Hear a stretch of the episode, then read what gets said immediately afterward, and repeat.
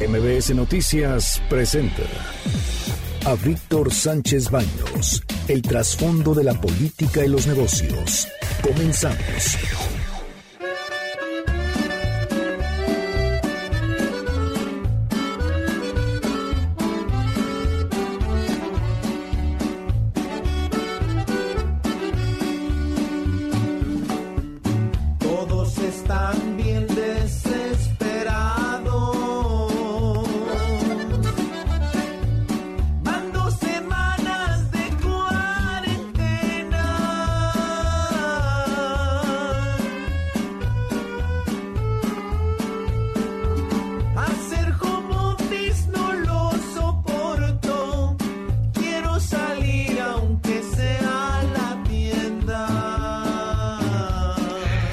¿Qué tal? ¿Cómo están? Muy, muy buenas noches. Los saludo con mucho afecto.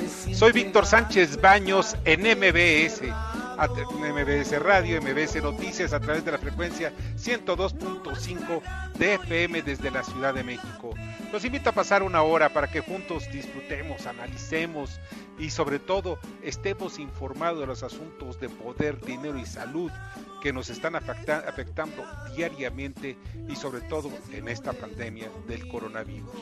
Sintonízanos también en vivo en streaming en mbsnoticias.com mbsnoticias.com. Están conmigo desde nuestras casas. Bernardo Sebastián, ¿cómo estás? Buenas noches.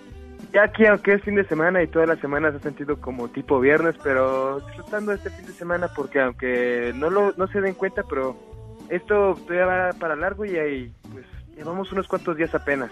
Apenas está comenzando esto y pues Carmen Delgadillo también estás en el estudio. ¿Cómo estás? Buenas noches. Hola Víctor, pues contenta aquí, ya llegó el fin de semana, seguimos en cuarentena, pero seguimos con todas las personas que nos escuchan a través de la radio o de internet. Sí, sí, a través de radio e internet. Fíjate que estoy escuchando La Cuarentena, una versión de Los Tres Tigres con la música de La Puerta Negra. Esta, La Puerta Negra, que es muy bonita, por cierto, y original de Los Tigres del Norte. Y pues sí es cierto, ¿eh? Mucha gente ya está como león enjaulado, ya no sabe qué hacer para salir a la calle. ¿Y saben qué? Apenas empiezas. Hay que mentalizarse porque este asunto apenas empieza. Vamos a la cortinilla de Twitter. Debate. Comunícate. Comenta a Víctor Sánchez Baños en MBS. Twitter, arroba B. Sánchez Baños y arroba MBS Noticias. Hay dos temas importantes hoy, esta noche. El escándalo que provocó ayer la secretaria de Energía Rocío Nale en una videoreunión con los ministros de Energía de los miembros de la OPEP, o sea, la, la Organización de Productores y Exportadores de Petróleo. Y pues este tema lo, lo, analizamos ayer, pero pues hoy ya tiene repercusiones. El presidente López Obrador le pidió apoyo al presidente Trump y pues ella se hizo una pelotera increíble. En redes sociales están criticando muchísimo a Racionales, le están pues, eh, pues haciéndole la vida imposible. Y ya saben también los bots, estos bots que nunca dan la cara y que tienen ahí que hasta son tan cínicos que dicen oficial bots y no sé cuántas cosas. Bueno, pues ellos salen en defensa de Rocianale, pero de verdad es un asunto indefendible. El otro tema es el del COVID-19. Sobre el tema de Rocionale vamos a hablar un poquitito más adelante y vamos a analizarlo, pero con la gente que sabe, que está, que está experimentada y que de verdad nos va a dar pues una orientación de lo que está pasando en el mercado petróleo, porque esto no es un juego ni tampoco es para que llegue alguien que nunca en su vida ha tenido trato con, por ejemplo, con los árabes. Los árabes no son simples eh, negociadores, son negociadores ya ancestrales y saben cómo hacer ese asunto del petróleo, como para que lleguemos y tratemos de tomarles el pelo. De verdad, hay que ser muy cuidadosos. Ya pasó una vez. Y más no que nada que el asunto del petróleo también el asunto del orden y cómo ajustar los precios, porque si en este momento México sigue metiendo pre, sigue metiendo petróleo al mercado mundial, puede que incluso nos hagan sanciones que de alguna u otra manera nos, nos manejen un costo más barato o incluso no nos quiera alguna nación comprar petróleo, que en este caso, por ejemplo, en el caso de Estados Unidos, si Estados Unidos quiere quedar de alguna manera bien con OPED quiere de alguna manera aprovechar los precios de petróleo, a él le conviene que México se ponga en esta posición para que de otra forma él siga ganando petróleo barato y siga teniendo un, un pues un vendedor que sigue poniendo sus precios a, conformidad, no se, no se pone ni se agrupa con los demás. Por algo están haciendo las cosas para poder afrontar esta contingencia y de la manera en la que la economía mundial esté estable. Si un vendedor de petróleo, si un productor de petróleo mundial no se, no se rige bajo esas normas, está fallando al comercio internacional y puede que sí lo sean, pues, sancionado. Mira, fíjate que independientemente de las acciones, ya el favor se lo pidió López Obrador a Donald Trump. Y Donald Trump le dijo, sí, o sea, mira, te están pidiendo 350 mil este, 350 mil eh, barriles de petróleo diarios que disminuyas tu producción. Porque nadie dijo, no, no, no vamos a hacerlo. ¿Por qué? Porque tenemos dignidad. Y en los negocios esto es muy importante, tener dignidad. No, los negocios son pesos y pues. centavos. La dignidad ni siquiera se toca porque no es un asunto de dignidad, es un asunto de pesos, de dólares y centavos, ¿eh? Nada más. O sea, les dijeron, van a, ustedes necesitamos para nivelar los precios del petróleo. O sea, tú estás vendiendo ahorita un barril de petróleo, México está vendiendo en 16 dólares el barril. Con esto vas a venderlo al doble. Lo único que tienes que hacer es disminuir tu producción alrededor de un 20%, entre un 15 y un 20%. Y dijo, dijeron México, no, están violando mi soberanía. Espérame, no tiene, nadie está diciendo que violes la soberanía, es un negocio. Si en los negocios piensas que está la soberanía, estás muy equivocado, ¿eh, gobierno de México? Estás muy equivocado. Eso no es soberanía. Y lo que todavía es peor, lo que todavía es peor de todo este asunto. De esos 350 mil, dijo Estados Unidos, Donald Trump le dijo, oye, ¿sabes qué, México? Sí, te voy a ayudar. Tú nada más disminuyes 100 mil, que ya por cierto, ya hiciste tus cuentas y quisiste tomarle el pelo porque esto ya lo recortaste desde el año, perdón, desde principios de este año. Entonces querías tomarle el pelo a López. Si López tiene servicios de inteligencia, da de veras que no es el CISEN y tampoco estos espías de, bots y todo ese tipo de gentita, de gentecita chiquitita, no, no. Estamos hablando de, espías a nivel wow, ¿no? De, de, otro nivel, que tienen sistemas de, comunicaciones, de investigación y de análisis fuera de serie. Esos son los que mantienen el, mercado petrolero. Y nosotros pues estamos ahí empezando, ¿no? Pero en fin, de esto vamos a platicar precisamente en unos minutos más con Lourdes Mergar, subsecretaria de Hidrocarburos de la Secretaría de Energía. Es, claro, en otros sexenios, pero vamos a platicar con ella que también es una eh, investigadora del MIT, el Instituto Tecnológico de Massachusetts. El otro tema importante es este, que es el resumen de la pandemia, el resumen del COVID-19. En México hay 3.844 casos confirmados. Llegaremos a los 4.000 tranquilamente este fin de semana. Hay 233 muertos, así como 19.749 casos sospechosos y México tiene una letalidad, o sea, estamos hablando que el porcentaje de personas que mueren entre las que mueren y los que son casos confirmados del 6.06%. Este es el verdadero dato, o sea, el dato clave que debemos nosotros ver con mucha delicadeza. ¿Por qué? Porque del número de enfermos que tengamos en el país, el 6% puede morir. Y no tenemos tampoco tenemos todavía toda la infraestructura que se necesitarán las próximas dos semanas para atender a centenares, quizá miles de enfermos. No nos veníamos con infraestructura, no tienen la logística. Hoy en día los muertos no son tratados de la manera correcta, todos los cadáveres son tratados por igual.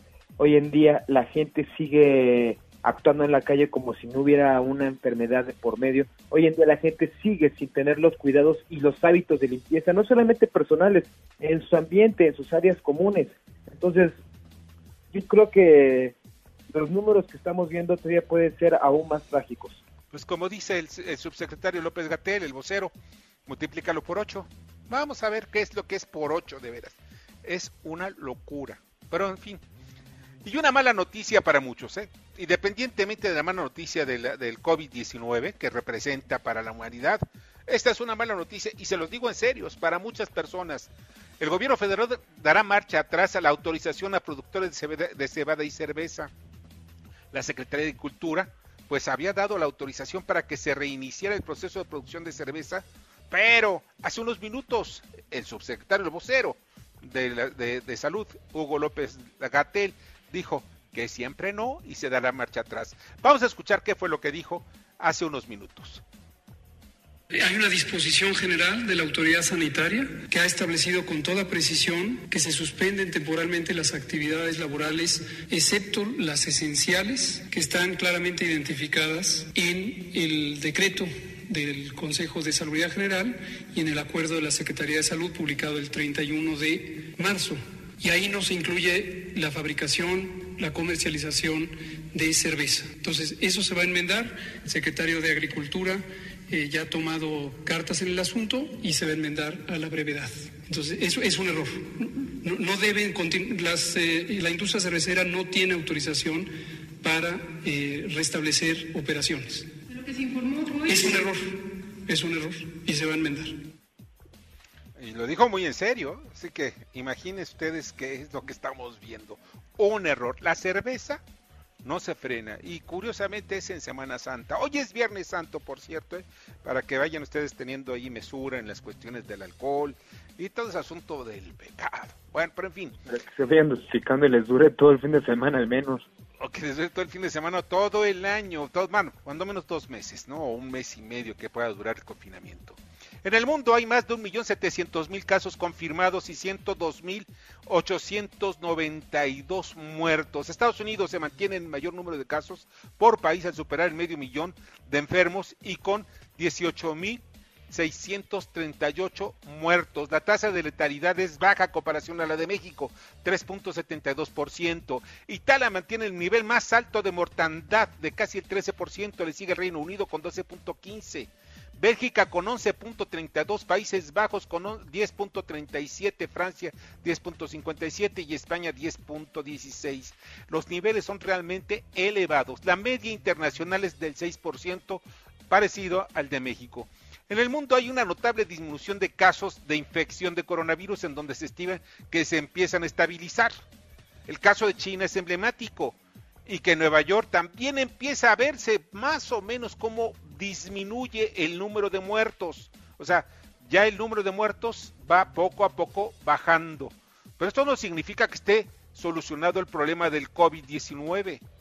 El, el, director de la Organización Mundial de la Salud, Tedros Adhanom, quien en una conferencia de prensa advirtió que levantar el confinamiento con demasiada premura, o sea, ya quieren muchos, los chinos ya se, vamos a salir a la calle para trabajar porque se nos va a caer la tiendita.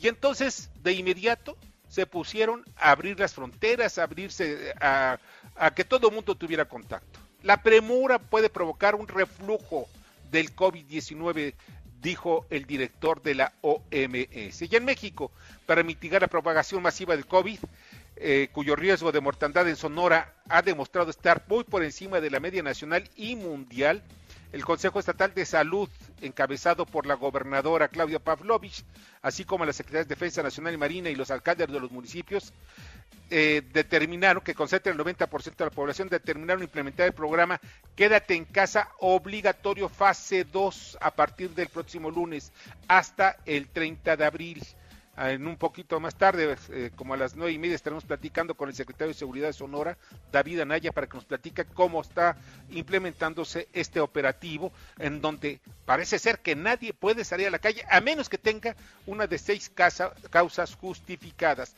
Nadie en la calle, para evitar que sigan proliferando el COVID-19. Los gobernadores de Nuevo León, Jaime Rodríguez, de Tamaulipas, Francisco García Cabeza de Vaca y de Coahuila, Miguel Riquelme, se reunieron para informar de un plan de apoyo económico para sus empresas. Dijeron, nosotros sí vamos a apoyar a nuestras empresas y negocios, así tengamos que hacer modificaciones. Y ante las presiones económicas que sufren varias entidades, varios gobernadores se quejan del estrangulamiento que les somete la federación. En mi columna, que publico mañana el periódico El Heraldo de México, Estado por Estado, refiero a las quejas de los gobernadores de, de, Colima, Ignacio Peralta, quien dice que no tiene dinero para enfrentar la crisis y dice ya, no puedo, no puedo, simplemente no puedo. Y el Ejecutivo Estatal de Jalisco, Enrique Alfaro, ante las presiones, amenazó con separarse del pacto fiscal. O sea, ¿qué significa? De que no pagará ni entregará impuestos a la federación. Un asunto muy grave esta amenaza. Y en la Senapred un asunto que de verdad avergüenza como ser humano que existan seres humanos tan viles. En la CENAPRED aumentan los casos de discriminación contra personal médico en varias partes del país. Médicos, enfermeras, camilleros y personal de apoyo se quejan de agresiones físicas, verbales e incluso de amenazas de muerte. En algunos casos les han aventado café hirviendo a enfermeras y en otros amenazan con incendiar los hospitales en varias localidades. Salvajismo, pues. O sea, qué nivel de ignorancia de... Bueno, yo iba a decir una grosería, pero la verdad es que no es posible, caray. Es, es, pues yo creo que son ese tipo de personas que se han de decir que les roban el alma cuando les toman una fotografía, porque en realidad es muy tonto atacar a quien están combatiendo por la salud, a quien está combatiendo de tu lado. Entonces, de verdad no, no es algo ni lógico ni de una persona que en realidad se jacte de, pensar en la salud y en el bienestar de su gente. Es un ataque, es. una agresión. Así es. Pero en fin, mejor ya cambiamos otro tema, porque esos son temas que dan, temas que dan vergüenza. Y miren, ya está en la línea telefónica y le agradezco muchísimo que en este Viernes Santo nos acompañe en el programa Lourdes Mergar, quien es subsecretaria de Hidrocarburos. Ella es investigadora también de la MIT. ¿Cómo estás, Lourdes? Muy buenas noches. Muy buenas noches, Víctor Bernardo. Un gusto saludarlos esta noche. Buenas noches. Qué Oye, alrededor de todo este asunto que estamos viendo, ¿qué fue lo que pasó en realidad?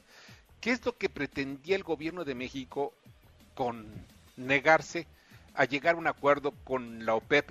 Sé que no es miembro de la OPEP, México no es miembro de la OPEP, pero de todos modos era unirnos para levantar el precio del petróleo que estaba en niveles ya casi insostenibles para el país.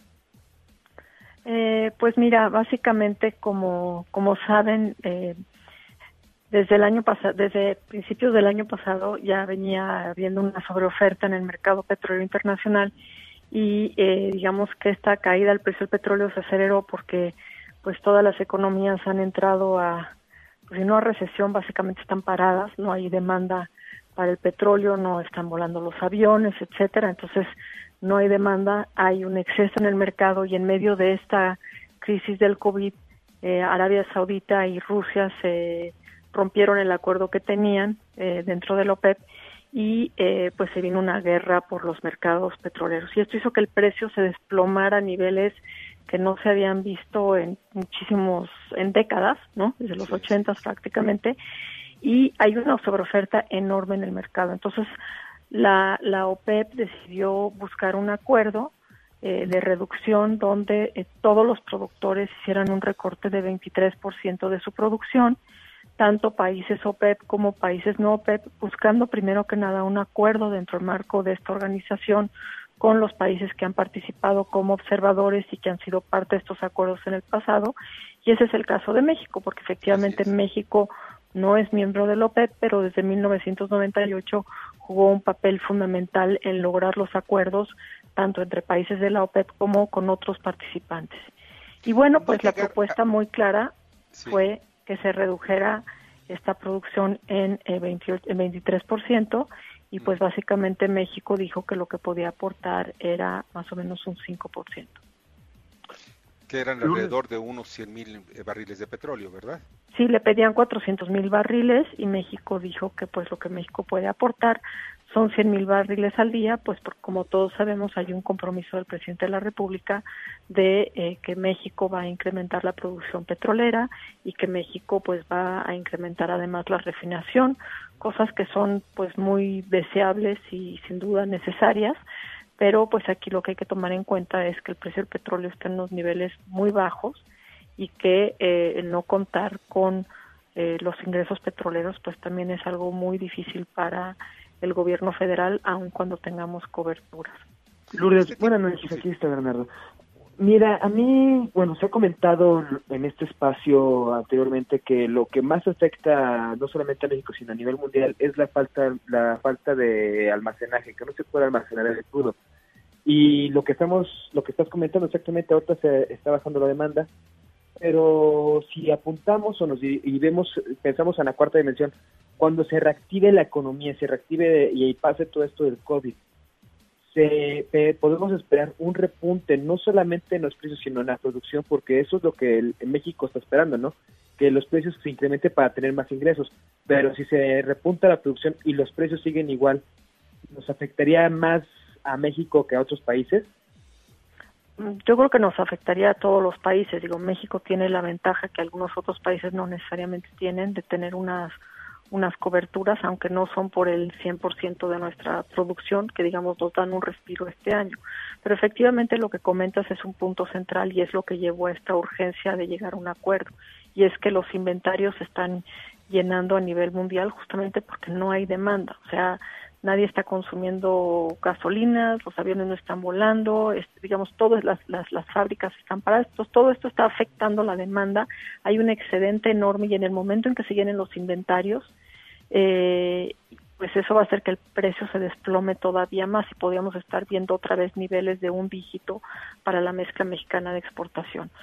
El tema es que cuando se reactive la, la, la, demanda, pues no es algo que va a suceder como que en automático nos vamos a encontrar donde estábamos al inicio de esta pandemia, sino que esto va a ser algo paulatino, poco a poco, donde poco a poco se va a ir drenando el excedente de petróleo que hay en el mercado. Entonces, lo que están proponiendo es de entrada sacar de, de, dejar de producir 10 millones de barriles, que es una cantidad muy importante. No hay un acuerdo, no ha habido un acuerdo igual, digamos, dentro de la OPEP, pero además quieren que se suman otros productores, están buscando que incluso Canadá, Estados Unidos, que todo el mundo haga una aportación porque dicen son tiempos extraordinarios y los países productores no quieren que haya lo que ya en inglés se llaman free riders, es decir, gente que se beneficie sin estar haciendo parte del esfuerzo de cooperación. Y ahí es donde está ahorita el tema, que hay un acuerdo que básicamente está detenido porque México no ha hecho la aportación que le están pidiendo. Y Rusia y Estados Unidos, digamos, habían logrado encontrar una solución. Incluso sabemos que el presidente López Obrador conversó hoy en día con Trump y llegaron a un acuerdo, pero Arabia Saudita dice no, todos tienen que poner y ahí es donde estamos en este momento. Ahora bien, este acuerdo que proponía la OPEP vulneraba nuestra soberanía.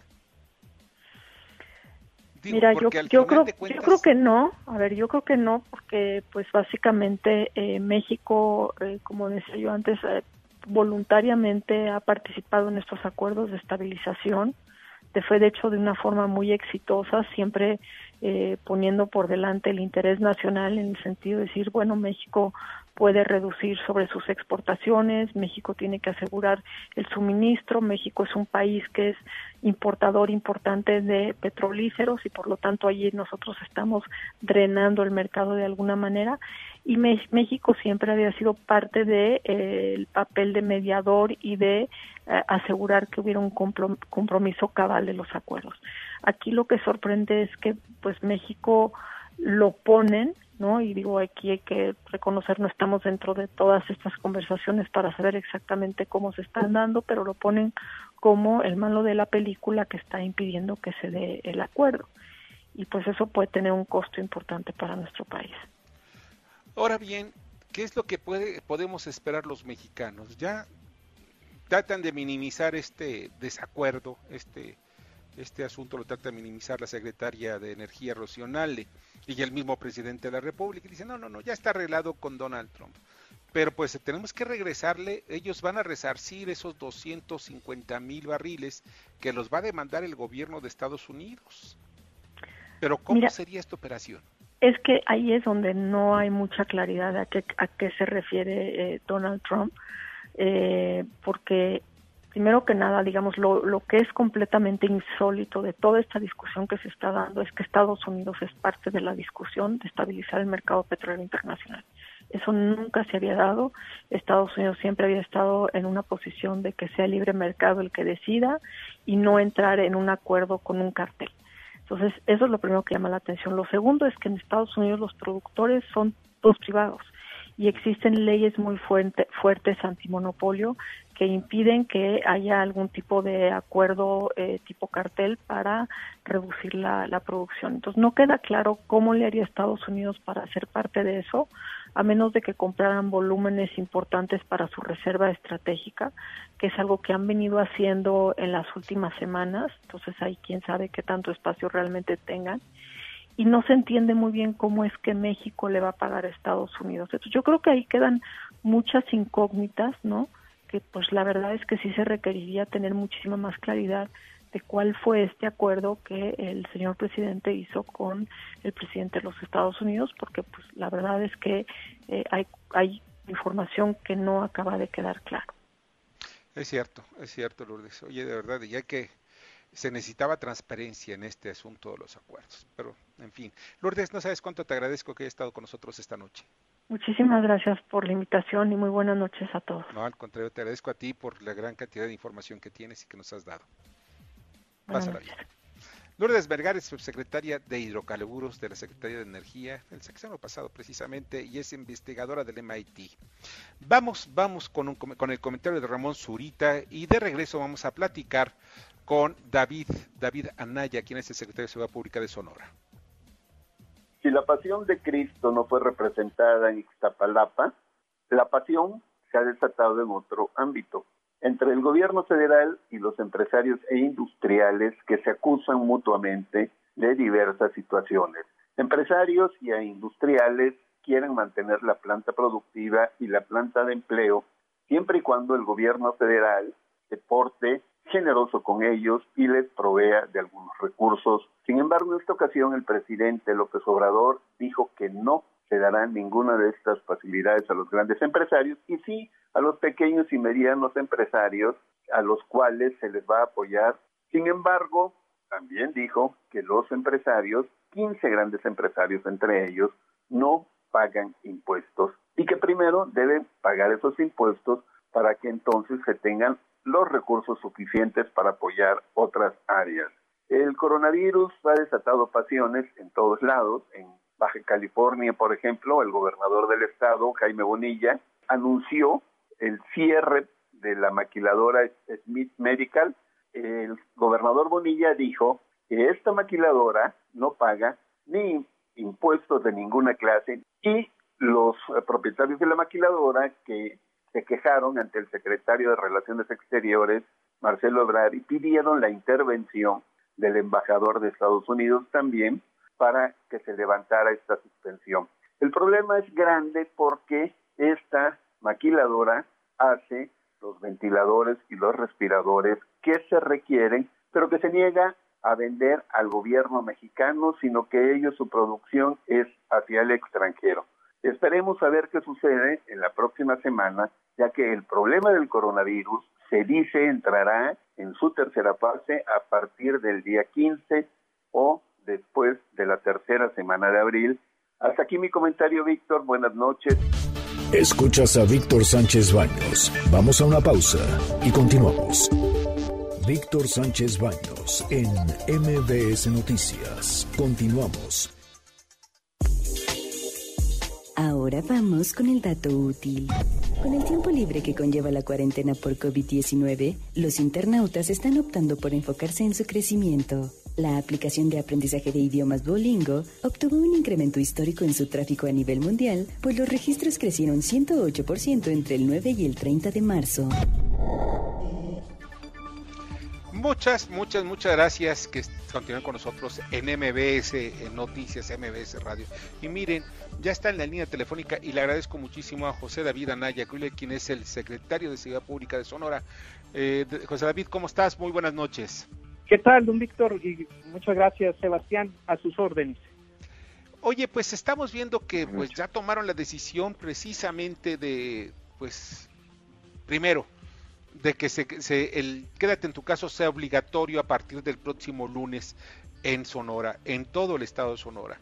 Eh, primero me gustaría saber cómo será la logística para que puedan ustedes poner en marcha y que es del lunes 13 al 30 de abril. Pues muy bien, Víctor. Sí, precisamente a partir de la declaratoria de, de emergencia sanitaria que se dictó hace algunos días atrás por parte de nuestra gobernadora Claudia Pavlovich, se, a través del Consejo de Salud, el Consejo Estatal de Salud, en el, eh, se dieron algunas medidas en una primera etapa para la disminución de manera progresiva de la parte sustancial que es disminuir en fase progresiva el desplazamiento o movilidad humana. Y ahorita Claro. estamos entrando en una segunda etapa derivado, y en esta parte que bien lo señalas, que ahora será quédate en casa de forma obligatoria. ¿Por qué?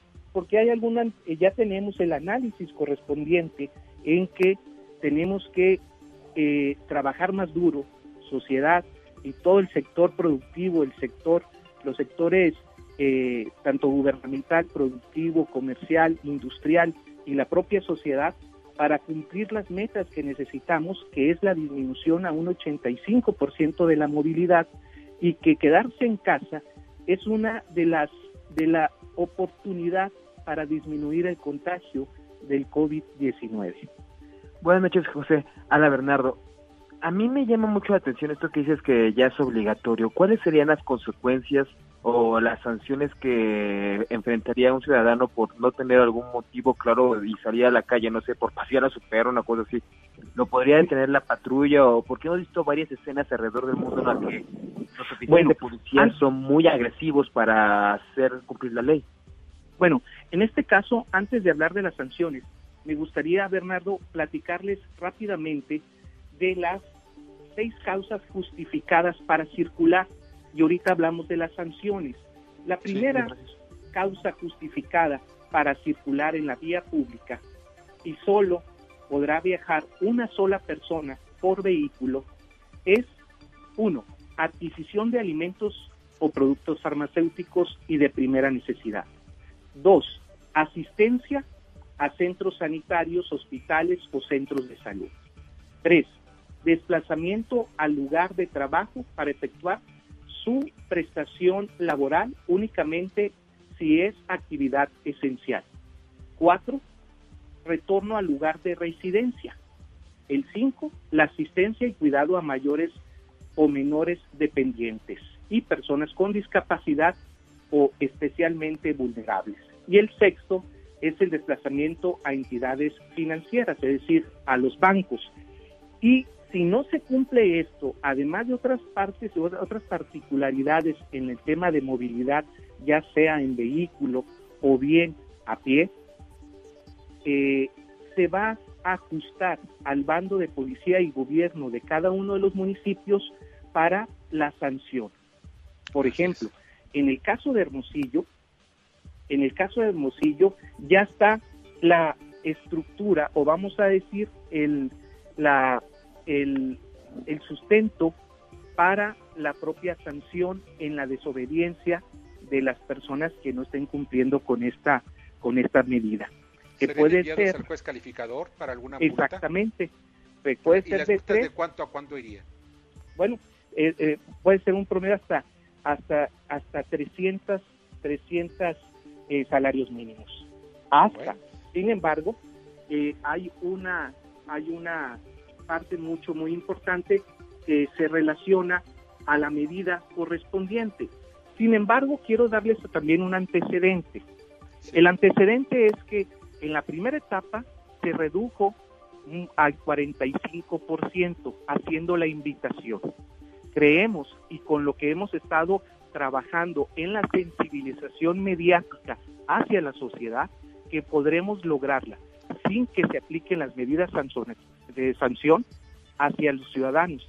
Lo que sí queremos y también hay un hay una hay un protocolo de nuestros policías para la para la sanción directa hacia el ciudadano. El comportamiento también de nosotros como fuerzas policiales será también eh, bajo un protocolo muy específico. Pues José, José David, no sabes cuánto agradezco que está con nosotros y pues una buena medida porque no hay de otra. Quedarse en casa es la mejor manera de cuidarse primero uno, después cuidas a tu familia, a tu comunidad y a la humanidad. ¿eh? y lo más, lo, y nomás si me permites, Víctor y Sebastián, los escenarios hacia el frente que han mostrado en la Secretaría de Salud Federal y la Secretaría de Salud Estatal pues obviamente nos obliga a realizar acciones que nos permitan que de manera conjunta lograr la disminución, porque si estamos en casa de manera obligatoria, hay dos cosas muy importantes. La primera, obviamente el virus no se va a contagiar. Y el segundo, el sector salud o el sistema de salud va a tener mayor control sobre los infectados, los positivos sobre COVID-19. Así es, eso es lo más importante. Bueno, pues José David, no sabes cuánto agradezco que haya estado con nosotros y esperemos que pues esto tenga excelentes resultados para la entidad. Muy bien, pues echarle ganas y primero Dios que todo salga bien para toda la, la República Mexicana y obviamente estamos haciendo lo que nos pide nuestra gobernadora y lo que queremos como ciudadanos aquí en Sonora. Gracias. Así es. Sí, así es. Y además esta medida, esta medida seguramente en la fase 3 va a ser aplicada en varios estados de la República, si no es que en todo el país. José David, muchas gracias. Pasa buena noche. Buenas noches, hasta luego. Hasta luego, José David Anaya Cule, quien es eh, secretario de Seguridad Pública del Estado de Sonora. Vamos a un corte y antes del corte vamos, a vamos al comentario de Mario Di Constanzo y posteriormente tendremos a Salvador Guerrero Ciprés, presidente del Consejo Ciudadano de Seguridad Pública de la Ciudad de México.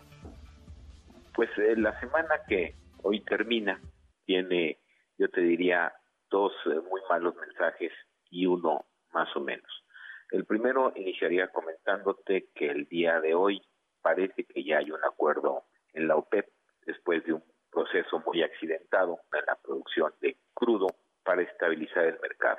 La mala nota es que a pesar de esa estabilización, pues el precio que se estima se ubicará en alrededor de 20, 25 dólares por barril, lo cual tampoco es algo muy bueno para México, puesto que es apenas la mitad del precio originalmente proyectado en la ley de ingresos. Pero por el otro lado, se tuvo la noticia, la propia Secretaría del Trabajo advirtió que eh, en estos 20 días, digamos, de la contingencia, se han perdido cerca de 346 mil empleos.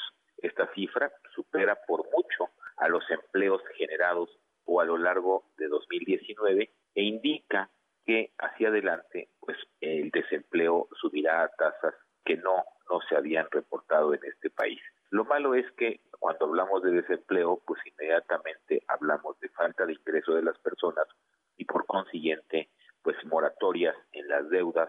Yo creo, sin lugar a dudas, que la solución la tiene el gobierno, estos programas de ayuda para mantener el empleo.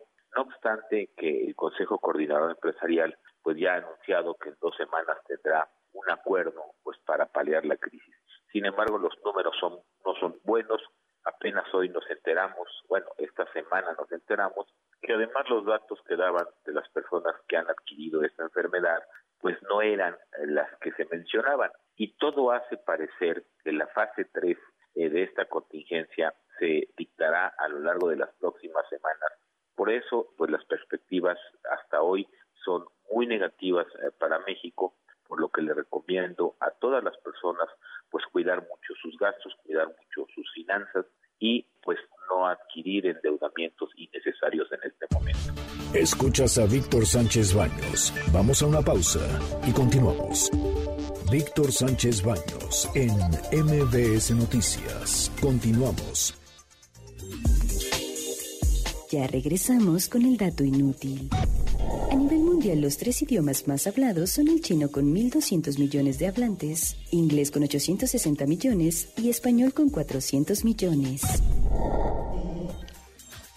Muchas, muchas gracias que están con nosotros y que continúan con nosotros en MBS Noticias. Y pues vamos a platicar, vamos a ver qué nos tiene de información el maestro Arturo Sabines, director de la Oficina Nacional de Control del Tabaco y Alcohol de la Comisión Nacional contra las Adicciones, la CONADIC, precisamente en el asunto del COVID y los riesgos del tabaquismo y el vaping. Si dejar de fumar ha sido siempre una buena elección, hacerlo en estos días es además una de las mejores decisiones en la prevención del COVID-19. Estudios recientes advierten que fumar estaría relacionado con una evolución desfavorable y un peor pronóstico para las personas que padecen esta enfermedad. También ten presente que al utilizar cigarro electrónico y vapear, se disminuye la capacidad del cuerpo para defenderse de infecciones respiratorias como este coronavirus. Si fumas o vapeas, evita hacerlo en los espacios cerrados y sitios de convivencia colectiva y familiar sobre todo si hay menores de edad, mujeres embarazadas, personas adultas mayores o alguna persona enferma. Hazlo solo en espacios abiertos y alejado de los demás. Sin embargo, considera que al dejar de usar estos productos le permites a tu cuerpo estar en mejores condiciones para afrontar el riesgo de una posible infección respiratoria como el COVID-19. Así que anímate, hoy es un buen día para dejar de fumar y vapear. Si requieres apoyo, comunícate a la línea de la vida 800 911 2000. Buen consejo del maestro Arturo Sabines y mira, deja de vapear porque la verdad no sabes el daño que estás haciéndote a tu cuerpo. Se ve muy, muy sofisticado. Y, no, no, no, no, olvídense. La verdad cuando están con época ya no es sofisticación, es tristeza. Pero en fin, es decisión de ustedes. Y pues vamos al sexenio de lágrimas con Leo Augusto, Kimberly Zafra y Daniel Guerrero. Adelante con esta radionovela de dolor y lágrimas. Loción de los siete fachos presenta su radionovela favorita. Sexenio de lágrimas. Con lo más mejor del quehacer político nacional. Hoy le venimos ofreciendo Sana distancia.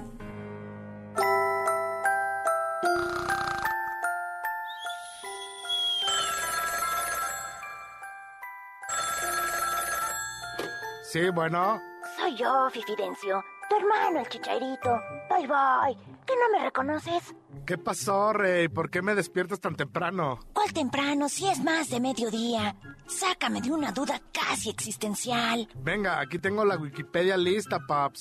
¿A qué hora abren el chalalaica, carnal? ¿Con michelas tan temprano? ¡Qué oso, güey! Nel, nada de pistear. Vine a echar el dancing anoche me quedé encerrado. Mejor ubica la cocina y prepara una sopita instantánea con su chile y su limoncito, porque aquí estamos en aislamiento y no creo que mamá imprudencia te abra, paps. No man, neta, carnal. Pues deje echar ojo aquí, te llamo. Si encuentro gel antibacterial y un tapabocas, me lanzo a la terrícola oriental.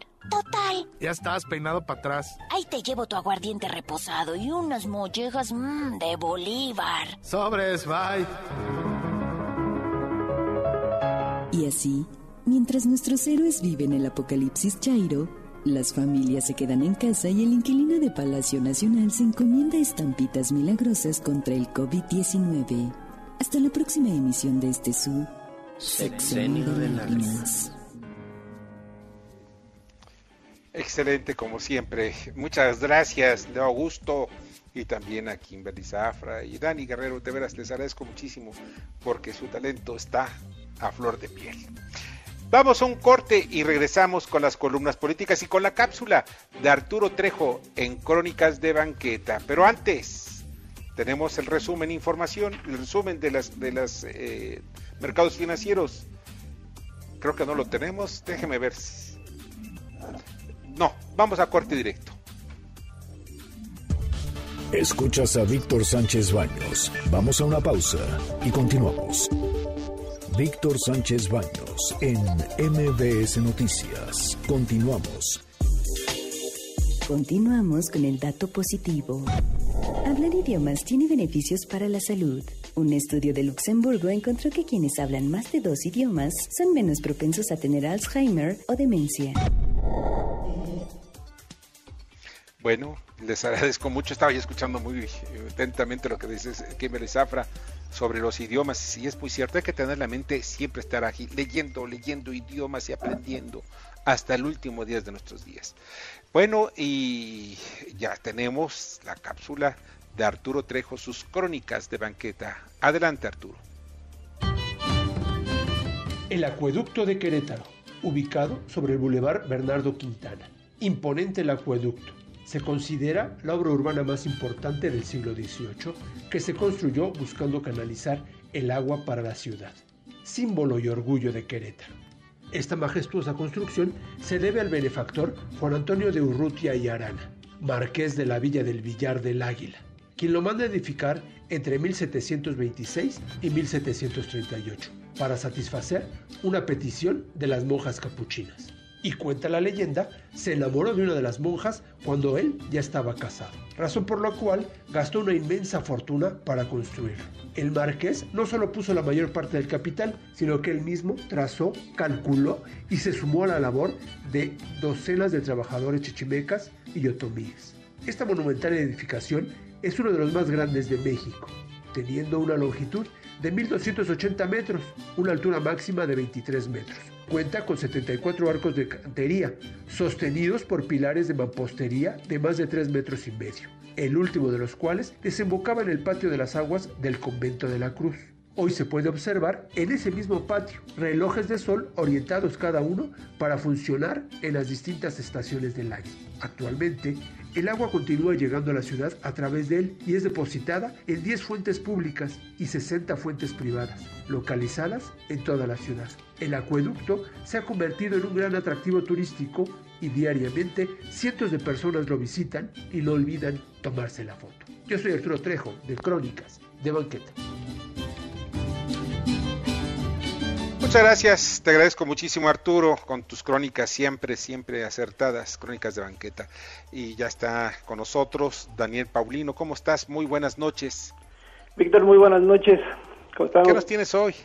Este, te comento rápidamente que con el pasar de los días y las semanas de inactividad en el mundo del fútbol, comienza a desarrollarse un fenómeno de devaluación global en todos los clubes. En el caso de México y sus dos principales ligas de fútbol, aproximadamente han perdido 180 millones de dólares en la cotización de sus equipos, con un promedio de hasta 17% por plantel.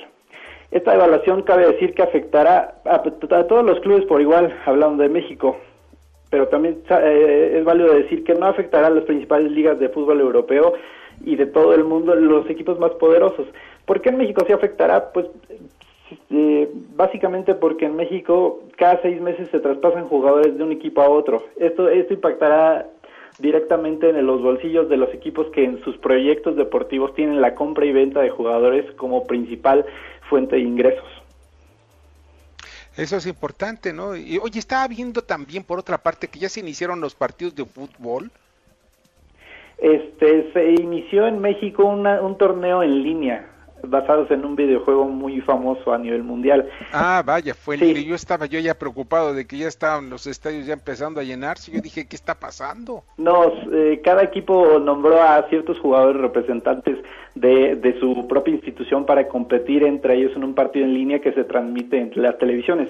Eh, solo decir que pues, es un proyecto noble para llevar cierto tipo de entretenimiento en, a las casas en todo el país, pero la verdad el formato es bastante primitivo y poco atractivo. Estamos hablando de que es una hora de programación con un partido que dura 12 minutos. Bueno, Oye, como tú dices, es muy primitivo, pues. Bueno. Daniel, nada más ahorita nada más para mencionarlo, estamos viendo hoy en día el origen de los de los e-games, de los juegos virtuales, que ya están empezando a transmitirse para el público. Eso es lo que hay que habría que resaltar, ¿no? Sí, sobre todo los EA y eSports, que es el término correcto, pero está más enfocado a este tipo de juegos de realidad virtual en, el que la duración no tiene un límite específico, pueden llegar a durar varias horas. Este, en el caso de un partido de fútbol eh, siguiendo una, un videojuego, lo máximo que a lo que pueden aspirar es a 6 minutos por cada tiempo, que te llevan a 12, 13 minutos, que es lo que están durando estos partidos. Pues caray, Daniel, ¿no sabes cuánto te agradezco? De veras sí, que estuvieras con nosotros. No, muchas gracias, buenas noches. Buenas noches, mucha suerte y que descanses en este día feriado. Y pues ya está, eh, vamos a las columnas político-financieras, está Ovaldo Díaz. Adelante, Ovaldo. Víctor, buenas noches. Mañana el periódico La Razón publica los bazucazos en donde señalamos el grave peligro que hay para la industria del turismo, porque se ha caído a límites muy graves en las playas, en los centros regionales, en los pueblos mágicos, el turismo no llegó y no llegó por obvios motivos. El coronavirus lo está desplazando. Necesita un fuerte apoyo después de que pase esta cuarentena o de lo contrario miles de empleos se van a caer. Un abrazo, Víctor. Otro para ti, Ovaldo, y pues ya les dije que ven, viene en mi columna, son todos los estados, muchos estados que están viendo el asunto del coronavirus. Ya nos vamos, les agradezco muchísimo que hayan estado con nosotros y antes de despedirme les voy a dar una nota positiva. Fíjense que China dona cubrebocas a México, a través de Yucatán recibió 20 mil cubrebocas como primera donación de la comunidad china del pueblo yucateco y también está llegando en estos momentos un avión con carga, con más carga de insumos para los médicos. Era lo que estamos esperando.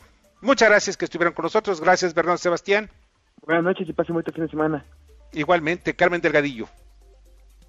Carmen Delgadillo, le agradezco muchísimo. Jorge Romero en la producción, Carmen Delgadillo en la, en la jefatura de información, en la redacción Fernando Moxuma, en los controles Héctor Zavala. Y deseo que pasen un Viernes Santo sensacional. Cuídense. Las opiniones vertidas en este programa son única y exclusivamente de estricta responsabilidad de quien las expresa. MBS Noticias presentó a Víctor Sánchez Baños, el trasfondo de la política y los negocios